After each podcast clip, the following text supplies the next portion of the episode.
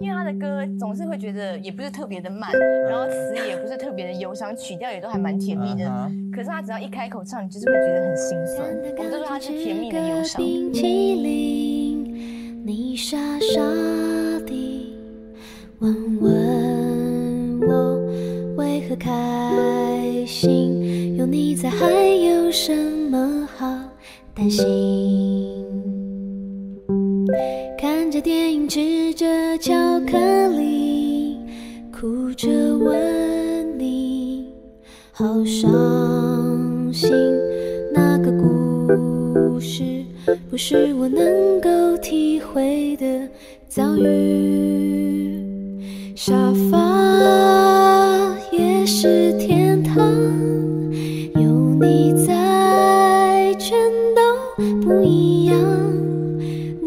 这里是 M 字闲聊，我是装你走路，是范一堂。这次的节目呢，其实我私下里准备了很久，不是说因为这个话题我要搜大量的资料啊什么的，是我的心理建设建设了很久。一方面呢，讲一下我喜欢的女歌手；另一方面，我又想说，嗯，现在小 S 是风口浪尖上的人，我没有想到就是有一天网上会有大量人一边倒的骂她。作为她近乎于十几年都快二十年的粉丝，很想为她发一些声音。另外呢，就是范晓萱。和小 S 是非常好的好朋友，这么多年的姐妹，慢慢的发现他们俩其实有一些非常相似的点，同时又是背道而驰的，很像一个女性可以活成的 A B 面的样子，我觉得蛮好玩的，所以我想把她俩放在一起讲。虽然小 S 在音乐上没有说特别多的这个表现，我可能在讲范晓萱的过程当中会穿插一些小小的小 S 的东西，后面我再讲我为什么要为她说一些话。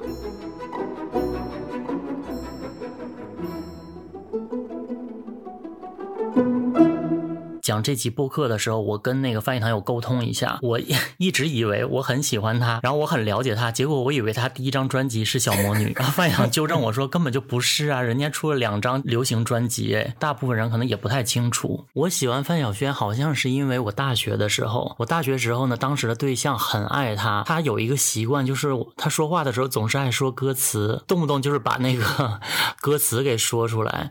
然后就是他一说就是说范晓萱的歌词，然后我就觉得他跟我。对话的时候就是总是这样，那你们俩习惯蛮像的，因为有时候我跟你说话，你也会突然接上歌词唱，而且是唱出来。有，我一般会接舞女泪了，也不是。我记得他当时出道的时候，那个形象真的像清泉一样，非常的干净漂亮。我记得是一个台湾的电视剧，叫做《爱在他乡》，当时好像是一个大陆、香港和台湾的一个合作的电视剧，讲的是在海外的华人的故事。我觉得那个故事是蛮有吸引力的，但是小时候不懂这些，只是记得那个片头一出来，他的那个声音就好抓住我。当时我妈他们还有朋友说：“你怎么会喜欢这个电视剧？你这么小，你你有病吗？”我说：“啊，我其实就是喜欢听那个歌。”就是为了等他的那个歌。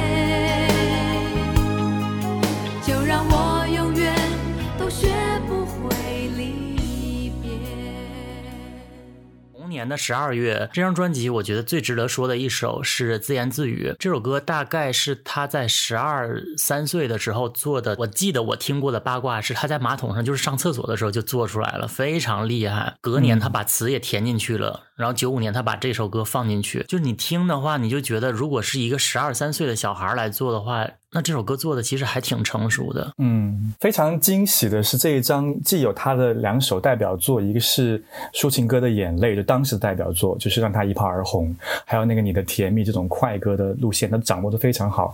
同时这一张，你看他才第二张就已经入围金曲奖了，好像是新人，是拿奖没拿奖？哦，是入围对吧？嗯，已经很厉害了。而且你看他在九十年代中期，他的声音就没有一丝一毫的时代痕迹。那我们来欣赏一下他的歌吧。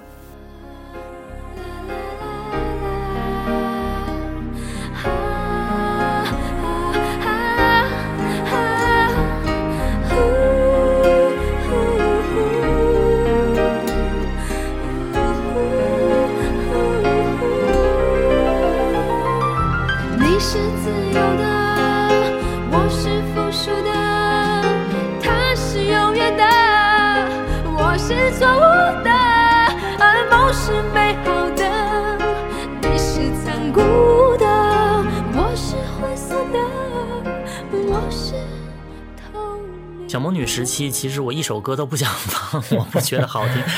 但是他也是，他上康熙的时候，我记得他有讲，就是误打误撞，然后来到了这么一个唱了一个儿歌专辑，其中有五首歌，我记得都是十一首歌，五首歌都是翻唱日本的。每天他说他要穿那个。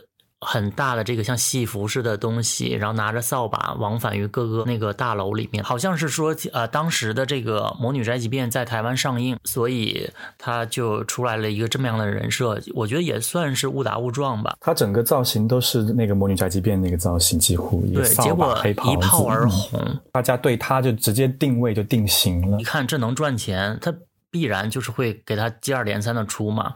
然后他就说他第一章觉得还好，但结果第二章又是这样，第三章还是这样，他就有点受不了了。他剪头发的时候，大家就觉得哇、是叛逆少女啊什么的。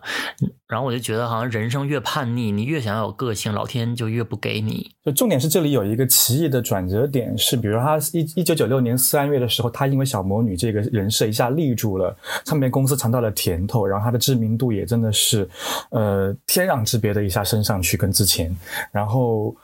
可是到十二月呢，他其实又有做回一些没有那么小魔女的这个造型的东西，就是有雪人那张，明明都已经在没有说非要走那个路线的时候，到了九七这这几年，可是唱片公司就还是一直非要放大她小魔女的那个部分，去压榨那个部分的商业价值，还做了很多那些包括电音的 remix 呀，然后圣诞专辑，就是总要把它营造一种儿歌的这种童真的人设。好想谈恋爱这张刷到一个视频，让他讲说，就是这首歌的作词作曲，他们当时是打赌，就是说我们就用十分钟来做一首歌，看看能做成什么样。然后就《雪人》这首歌，他说他从作词的角度的话，就是一直在重复、重复、重复，加深记忆点。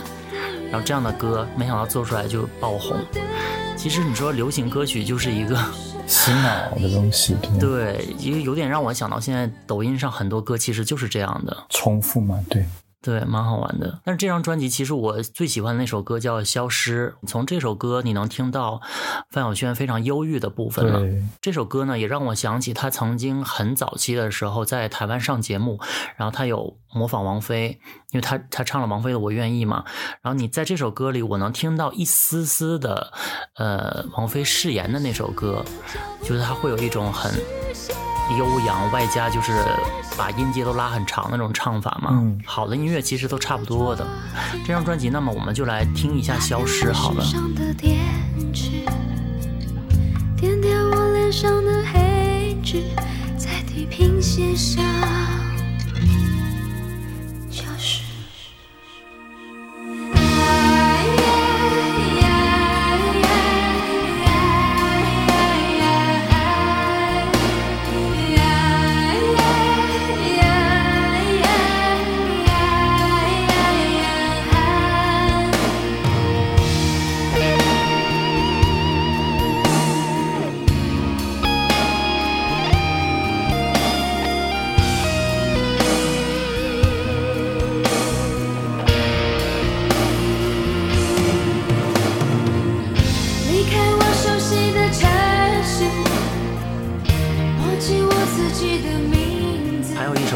非常值得说一下，就是《b a t a n Angel》这首，它其实是翻唱羊毛衫乐队的。嗯我记得我曾经看到过，就是说范晓萱也公开表示，这个是她非常死忠的一个乐队。王菲在《玩具》这首歌其实有模仿过羊毛衫乐队另外一首歌。嗯，然后你从这个原曲呢，可以听到范晓萱跟甚至于跟这个乐队主唱的声音，甚至是有一点像的。然后还有唱法也是很受影响的。你曾经跟我提到过的一个，就是歌手之间的这个声音适配度这个问题。对，就他其实肯定是喜欢这个歌手，然后他会喜欢跟自己声音音色有些相似的人，这样他去学习或者模仿的过程会有一个很好的适配，范晓萱在这张专辑里其实用了很多力气来摆脱一些唱片公司给他的形象。嗯。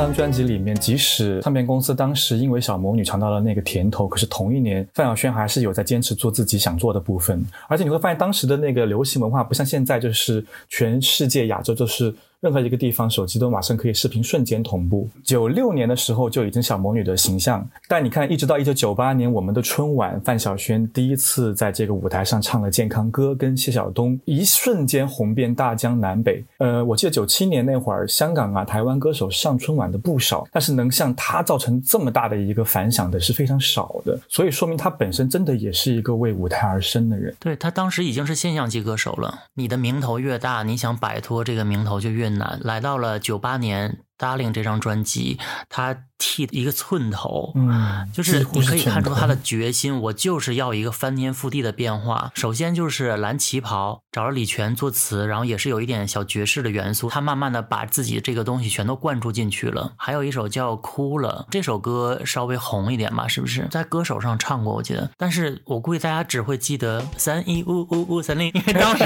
很多人都用 BP 机啊。对。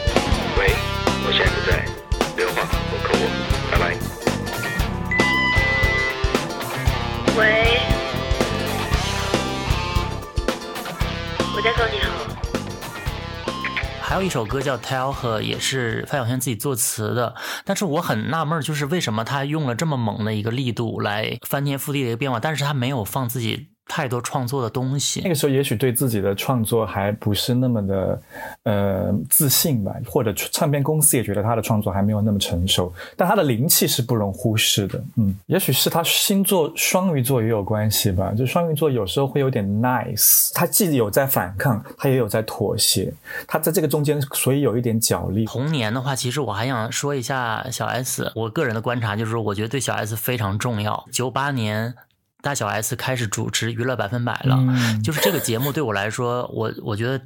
比康熙对我的意义要大得多得多，因为我觉得那个时候是小 S 最好的时代。然后，而且这一年她戴上了牙套，啊，是九八年就戴牙套了吗？对，所以我觉得哦这一年对两个人来说都挺重要的。范晓萱开始转型，小 S 其实也开始在转型，因为她以前在节目里，大大 S 就说小 S 以前跟她在那个我猜的时候，根本连话都不不怎么说，就躲在他背后说嗯哼，yeah 那种。可是，在娱乐百分百里，他开始慢慢的突出自己了。九九年的这个我要我们在一起，是他在福茂的最后一张，可能老娘就是马上就没有 签约了，那就是最后就孤注一掷了。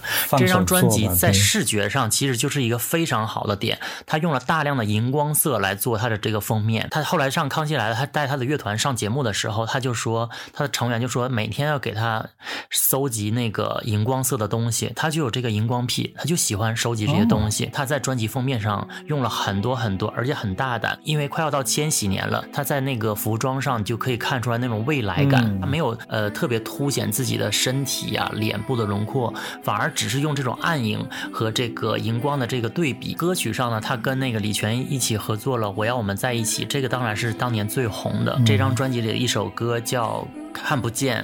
你听他的唱腔，感觉都有变化，而且，就是我不知道他为什么，我就觉得我听他的歌的时候，我有点想自杀。这个话是可以说的。我觉得可能是对你来说是一种释放吧，就他戳到你内心很柔软的一个东西。看到一个很美的场景，我也会觉得说，哎，这个画面好值得死一死。是因为我觉得生命是很美的，而不是我觉得死这个东西我很渴望。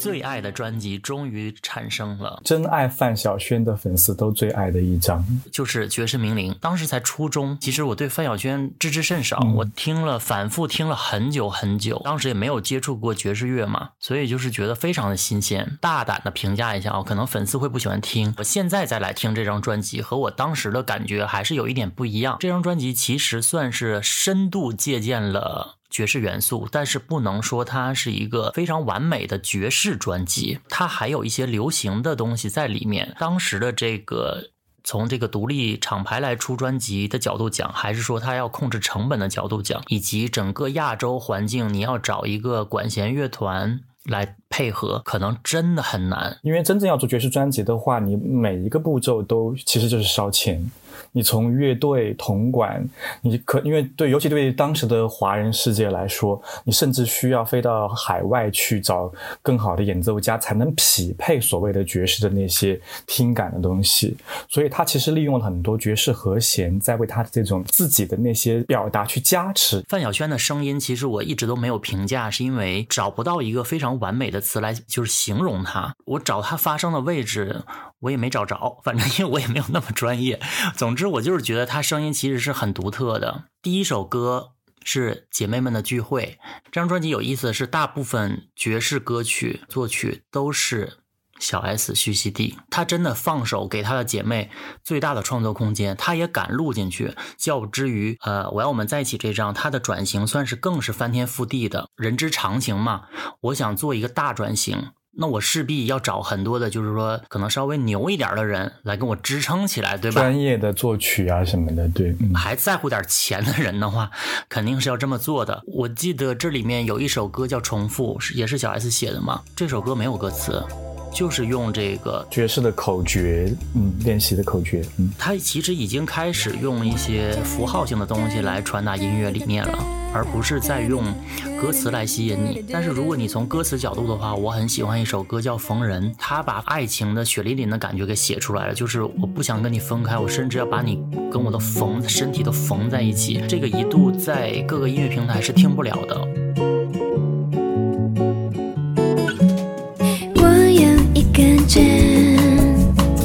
把我们的手心放在一起，虽然有一点点痛，心里却是甜蜜的。我再用一根针，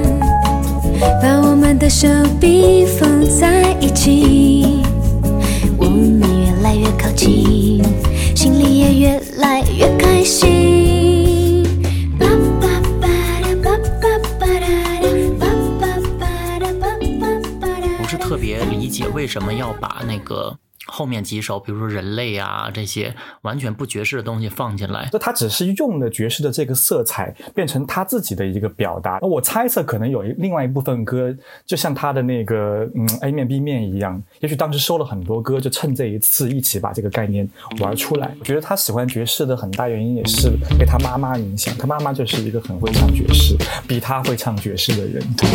Everybody loves a lover. I'm a lover. Everybody loves me. Anyhow, that's how I feel. Wow, I feel just like a party, and I, I should worry not for nothing.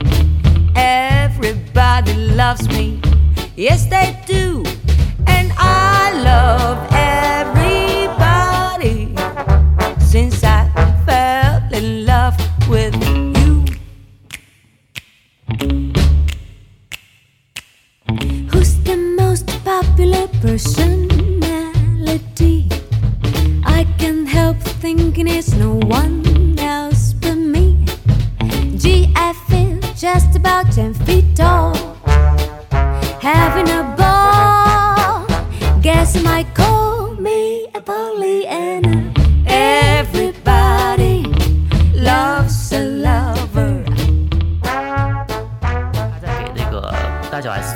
少女》这张专辑的时候，有一次就是他上康熙讲了嘛，就有一次他迟到了，然后然后大 S 可能就是也着急嘛，因为大 S 以前不是迅猛龙嘛，就很很着急，说你问问小 S，那个问一下范晓萱到哪儿了，快点就催他一下。然后等到范晓萱来的时候，他就说。轩，你如果就是这么做我们的专辑，那你以后给别的歌手做的时候，是不是就是不太好？反正就是说了他一下，然后他就看 范晓萱的背影，那个肩膀在抖动，就就是，然后他就想说完了，肯定是哭了，他就给他发信息说你是不是在哭？然后他们俩就就开始最后就交流啊，就说很伤心啊什么的，然后他就给他道歉，然后两个人抱头痛哭。说回这张专辑，我今天有去看了一下这个年表，当时有一些歌迷觉得他有在什么模仿林琴什么的，然而我很欣慰的是，其实他比比林琴更要早一点点做一张完整的爵士风格的东西。另一方面，有点小遗憾的是，我觉得这张这张专辑它的预算是真的有限的。记得这两张专辑是苏打绿那个前经纪人林伟哲音乐社，嗯，对，这是他们出的。其实零一年我还想再讲一个小小插曲，就是这一年，他呃小轩和小 S 被拍到这个开性爱 party 的这个部分，我其实一直在想我要不要讲这个话题，这里可能我会说很多废话我，觉得可以讲诶，我先说到这个派对好了，这个派对也是现在网上诟病他的很多的一个点。当时呢，呃，一周刊有偷拍到他们的在这个派对上有一些肌肉肌肉男呐、什么这个拥抱啊或者什么的，就是我为什么可以理解呢？因为当时从娱乐百分百里面，他们就很爱模仿《欲望都市》里的人，因为那几年是《欲望都市》最红的时候。我们现在对很多事情的这个道德感会更强，但是在当时来说，他们只是想学一些美式的东西。如果比如说你在电影里看到 Samantha 开了一个这样的派对，哇，你觉得这姐们儿 平权了，女女性了，独立了，然后你也觉得她无所谓啊，她就是这么对待性啊，有什么问题？然而这个东西放在了亚洲女性身上，你不行了，你接受不了了，你觉得她淫荡。而且当时他们还说说他们嗑药，说他们吸毒，结果呢，小 S 当年状告了一一周刊，一周刊赔了他三百万台币，这个事儿就没有人知道了。我发过一条微博，我就说我支持大小 S 的时候，就有人说你这些呃什么资料还不是从媒体呃他一言我一语的这么这么得到的。那我想说，那汪小菲是一个闹事的人，然后呢，你们从他那里 看他耍猴以后，你相信他，然后可是小 S，我看他这么多年了，他跟他姐吵架，跟他妈吵架，或者是说我我现在没有男朋友，我没有男人的难过，他全都分享在屏幕前，这一切都是假的，都是做戏的话，这么丝丝入扣，你演了二十年，那我服你。我为你这个这个假买单，好吧？所以我不管大家发现他什么 tattoo 是什么东西，我是觉得如果你喜欢从这个蛛丝马迹里面做一个女侦探，那好吧，那就随你便好了。我只是我觉得我相信我这么多年的一个判断。我说了怎么感觉痛痛的呼吸有点卡住了，低头一看，原来心脏喷血了，难怪眼泪直流，身体哆嗦。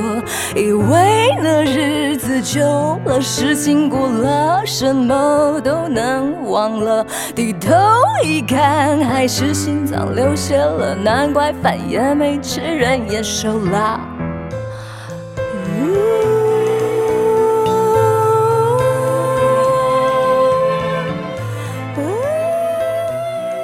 二零零三年，他出了一张他在转型的过程当中，好像是水花最小的一张专辑，组了一个电子的，相当于一个组合。然后出了《序》这张专辑，日语呀、有法语呀，呃，有印度语啊，其实都是他自己编的。自言自语，但是模仿了各个国家的语言特色和音乐旋律特色，让人们发现，就是音乐就是音符本身。现代人可能太依赖文本这件事情，也许跟我们自己的行业也有关系。就是现在人所有人都是意见领袖，网上这个是一个风气。然而，哪怕是在我们乐评人界，这个话虽然有点冒犯，但确实有一大半的乐评人是没有乐理基础的。是谁啊？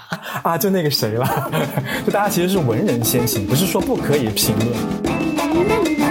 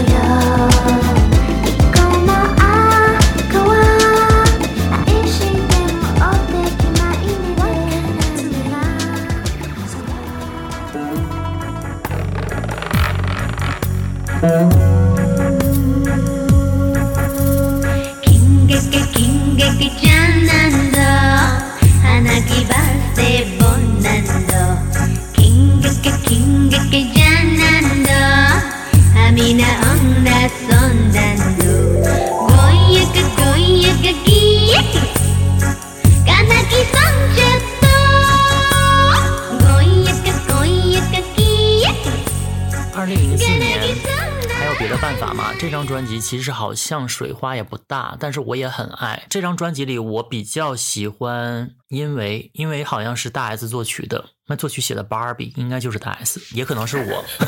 这张专辑我有两首特别喜欢的歌，就我除了他自己的那些，比如说哈呀，还有那个什么疯狂钢琴那种有点小实验的那种东西之外，我特别喜欢他唱了一个世界名曲叫《You Are My Sunshine》。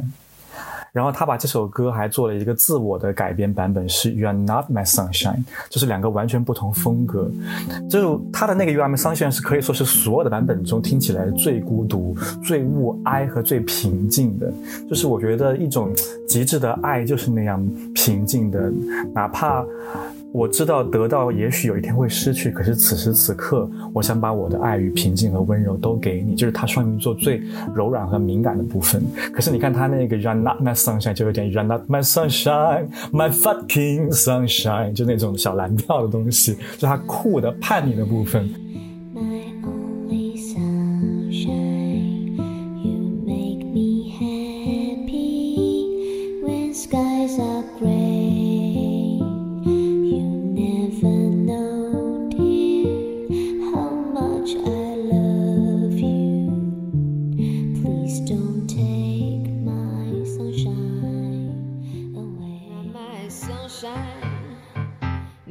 Can sunshine.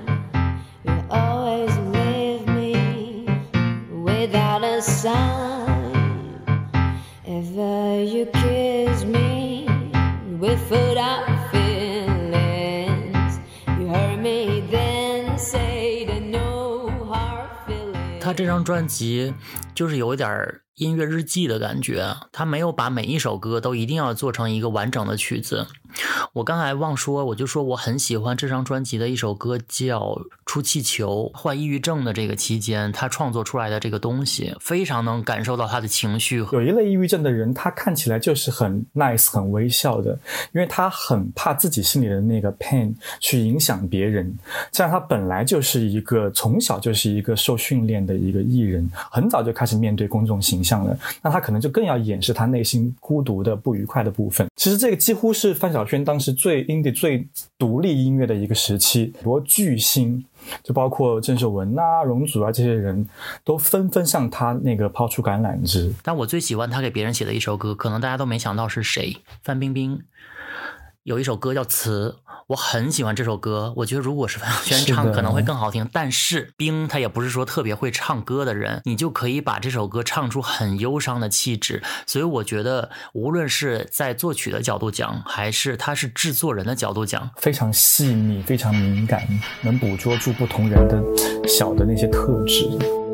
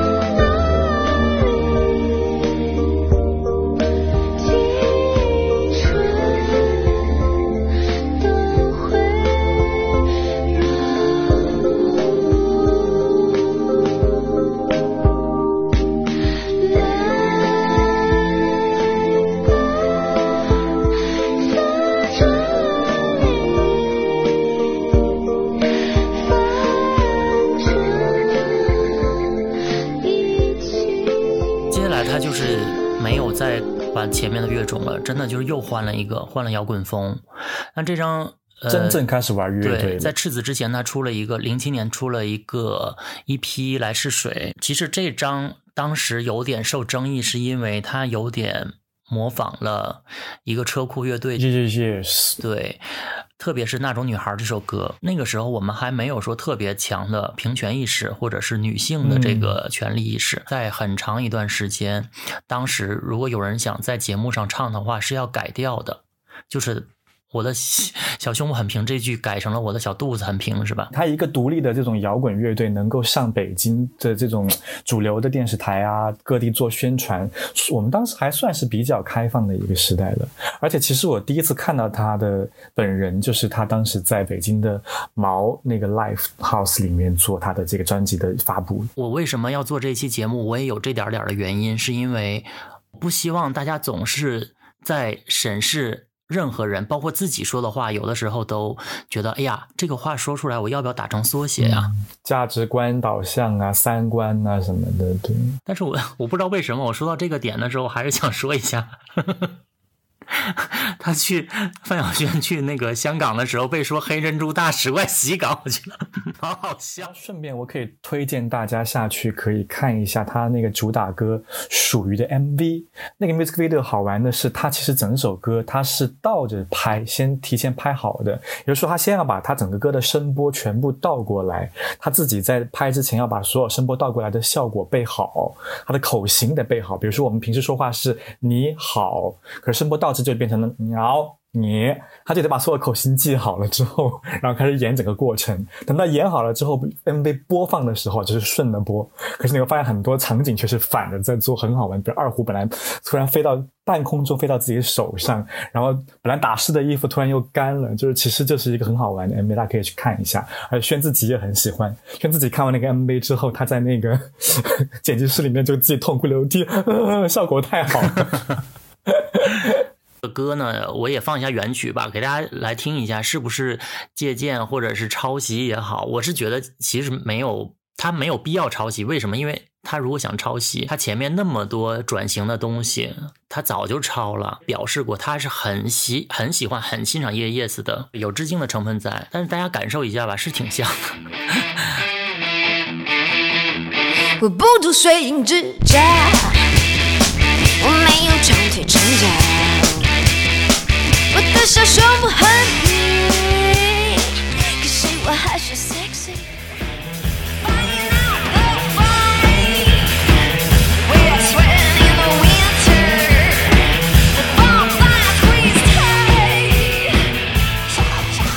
我再见同心一心。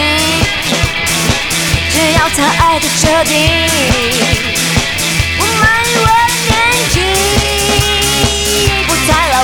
幼稚。我希望世界和平，但有时真有脾气。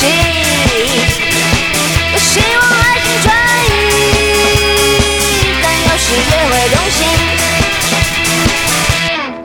我讨厌大惊小怪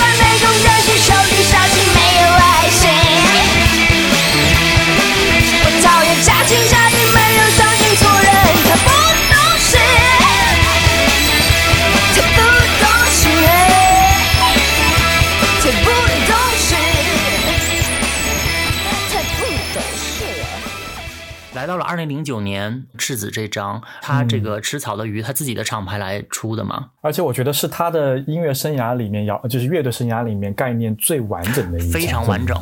他就是像他的专辑名字一样，回到赤子之心的这么一个状态。对他的摇滚梦，鬼打墙这首歌，他声音里一直还保持着一种甜腻的那种感觉，但唱自己创作时的焦虑啊，还有抑郁症和创作之间拉扯的那个感觉的时候，又很阴郁。就这两个矛盾的这种冲击感，让这首歌变得非常美。我的美丽随着创作而减少了，我的创作随着病而不见了，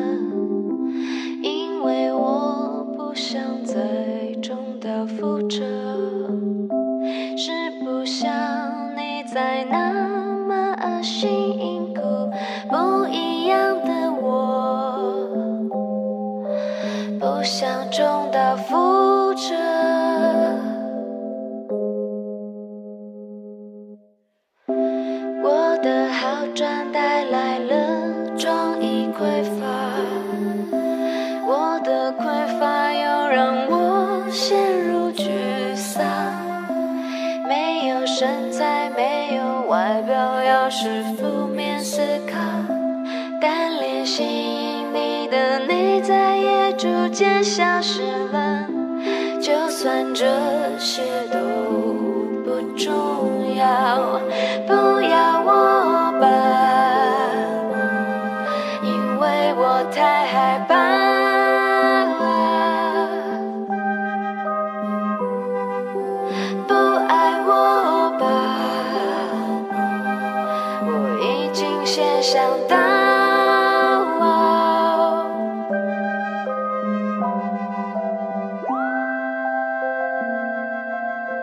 专辑其实我觉得最成功的应该就是《主人》这首歌。主人的旋律就是在我看来是范晓萱她自己的写作中，甚至可以从专业角度、从技法角度去看，都是她最成熟的一次。特别是有一个高音的那个部分，对，哒哒哒哒哒哒哒哒哒，就那一下上去，我觉得哇，然后哒滴滴滴哒哒哒哒，这里换了一个和弦，换了一个特别的美啊，我起鸡皮疙瘩了。真的。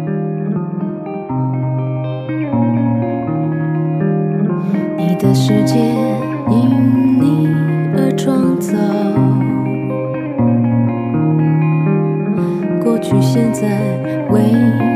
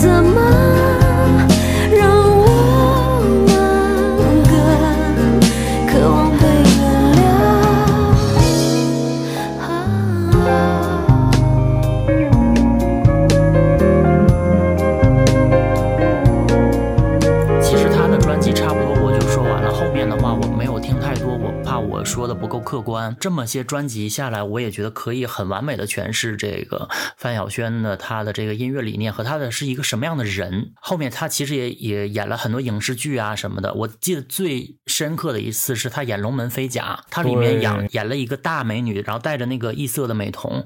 我记得这个她一出来的时候，她有一个从高处坠落的这么一个画面，我到现在都记得，这都多少年了，我还是可以记得他那种惊慌的小鹿一样的眼睛，那种感觉，就是他演美女，没有任何人说啊怎么找他来演呢？就是没有这种质疑。一直以来，观众其实没有发现。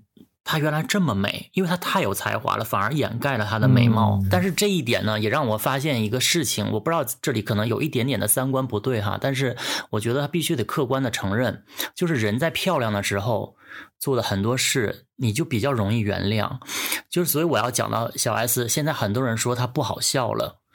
其实我说实话，他他的梗还是那些，比如说他很喜欢在节目里就别人说一些什么话，他想做一些反应的时候，还是做那种张大嘴、侧着头，就是脸颊和和脖子挤压的那个表情。他少女的时候娇俏的这个做这个表情的时候，大家觉得好可爱，那个做做的反应就是很夸张，大家可以理解。可是现在老了，脸肿了、胖了，然后这里一挤压一大块肥肉在这里，大家就觉得。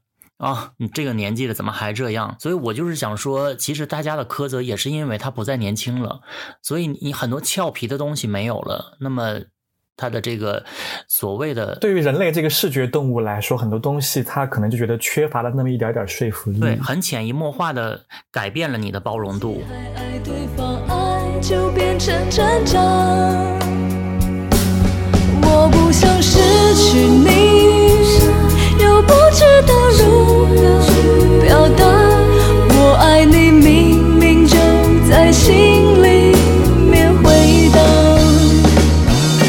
我不想失去你，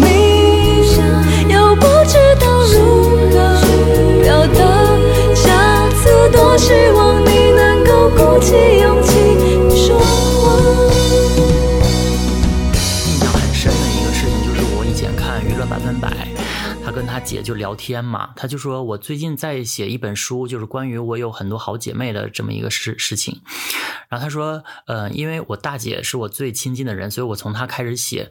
当时小 S 只有二十五岁，然后她就说，呃，那。我大姐认识我最久啊，就已经二十五年了。然后，然后他他他写，写完下一个，他说他自然写到他二姐大 S 嘛。然后他忽然想说，哎，那我大姐认识我二十五年，不是应该最长的吗？可是我二姐明明就是已经二十七岁啦，那怎么他会认识时间比我更长？然后大 S 在旁边就愣在那里，想说怎么会这么蠢的那个表情就已经出来了。然后他说我算了一夜，我都没有算出来。然后到了第二天，我忽然惊醒说，我活了二十五年，他就是认识我二十五。二十五年呢，就是我大姐和二姐认识我时间是一样的。然后大 S 说：“这么简单的道理，你需要想一夜吗？”就是你当时看来我，反正我当时看，我觉得小 S 怎么这么可爱？就是她完全不吝惜把自己的愚蠢和不完美的一面展示出来。如果你是嘲笑我，也是 OK，因为他就觉得这个蛮好笑的，可以分享出来。我不会相信一个我从小到大观察的两个人。他会做出说太让人觉得说怎么样的事情，反差，嗯、或者是说别人的婚姻生活，我们当然也不便评论什么东西。即便是做错，不至于说一个出轨的人在网上大喊大叫，然后你可以获得一边倒的支持，这个我真的不理解。你要说大小 S 真有什么错，我说一句特特别特别那个的话哈。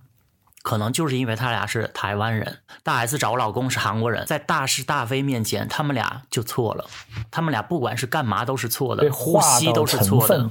成分给划到那边了，相当于就是。我我是觉得，嗯在法律上都没有定性的一个事情，老百姓自然在这个成分上已经画了一个三八线了。我尽我所能的话说的更圆润、更完美一些，但是我不得不承认，我是有自己的这个情感的这个倾向的。我还是回到今天最主题的一个方向吧，就是说我为什么把他俩放在一起说，一个是我觉得，嗯，范晓萱后来也是被新闻媒体做了很多的评价，给他贴了很多标签，比如说早期的叛逆我就不说了。后来我看他，我最近搜范晓萱三个字，百度里面出来什么？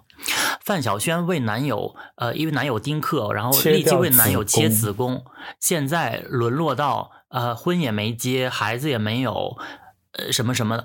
我想说，这个社会对女性的这个压迫还不够吗？还需要你们这么来引导吗？一方面舆论上是这样，然后媒体又是有一个导向，以至于慢慢大家就觉得女人你就应该怎么样。今天其实还有一个顾虑，就是因为我们两个都是男的，说这个话题的话，我怕女性会觉得说你懂个屁呀。但是我想说，我其实是女的。带脏的女孩吗？你是没有开玩笑啦，我就是想，我我是觉得在这个方面我就没有在顾虑说男女的问题了。刚刚的话没有在说说是嗯男性或女性，是没有在说这个东西，而是在说人本人生而为人背后的那个逻辑。你真的会体贴到别人的心情和想法的话，说明你还是一个高等动物你。看我跟你说那个话题，我声音都提上去了。是我当 我刚才也是，所以我现在赶紧压抑住自己这个情绪。我觉得我不要表达太多情绪但是我还是我历来的这个立场。我觉得你做一期节目，你没有立场，你就是一个 DJ，你播播音乐，你说一些公关稿，就像之前有人说评价音乐，我有什么资格？我又提一遍，我好小心眼哦。但是我我就举个例子了。就是你如果想听那种非常客观的、非常公关的，然后很完美的一套说辞，你打开 Music Radio，一大堆的这种东西都会向你袭来。不缺你，而像我这样 开始自夸，大部分人，特别是我所在所在的这个群体的语系、语言系统啊，群体哦都是跟着他来的。就是小 S 是一个幽默大师，我一直觉得电影界有周星驰，主持界就是小 S，因为在小 S 之前是没有这个风格的人，可能呃也有台湾主持人也是爱亏人呐、就是你讽刺别人呐、然后损别人，但是小 S 是极模仿呃嘴巴所谓的 bitch，然后呢极致，而且他大脑反应非常快。他的大脑反应，包括你看他还模仿那个购物台啊，就是各个方面，他的这个小细节，而且他创造了徐老师啊、徐里长啊，包括后面的那个大。百分百里面有呃拜金女速成班，就是我今天穿什么衣服，我就表达一个什么 attitude，还有包括后面就是他自己也表达说他是一个很脆弱、一个很敏感的人，人是有这种多面性，所以他才能表达出来很多负情感类的东西，包括他的这个所谓的极致啊什么的。而且他其实，我记得有一次有节目，他就说他其实都会跟。节目以后跟嘉宾说，哦，刚才说话有点过火，不好意思啊，什么什么的。我记得他有一次开玩笑，他问嘉宾说，如果一个东西来形容自己，你会说什么？然后嘉宾答不上来，康蔡康永就问他说，那你说是什么？你觉得你是一个什么？他说，因为曾经有一个媒体问过我，他说我觉得是水吧，因为我就是不管到哪里我都可以很很适应。然后他就，下一句不管什么样的容器，对，你就觉得这个嗯话不就是说完了，然后他很快就接一句说，所以说我一方面可以是一个好太太，一方面我也可以是一个荡妇。我能发现他的自卑和敏感，也是他跟范晓萱共通的地方，他们俩都是这样的人。但是选择了不一样的路。小 S 有一点就是我恨铁不成钢的一点，他有点像我曾经我说一书在七八十年代吧，他说他们把台湾女人叫做那种女人，就是当年选情妇的话都会选台湾女人，就是而且我也发现很多台湾女明星的这个想法很保守，很保守，他们就是觉得在呃。从一而终，保持这个家庭的完整是一个很重要的事情。但总之，无论是他怎么表达自己，或者是你看到他让你不入眼的地方，我还是想说，他就是一个敏感又善良的人。这个就是最后我想作为一个，虽然我是一个男的，但是我来说了一个女性的话题。我希望大家，呃，可以能懂我所谓的这个提倡的包容度和。我想做这期的初心吧。最后，在他们姐妹们的聚会这首歌里头收尾，呃，我希望在这一片欢声笑语当中，大家能记得小 S 和范晓萱曾经有过很辉煌的时刻。这首歌甚至已经不需要听歌词了。我希望所有的人都可以感受到这份快乐。那么，就让我们下一期节目再见吧，拜拜。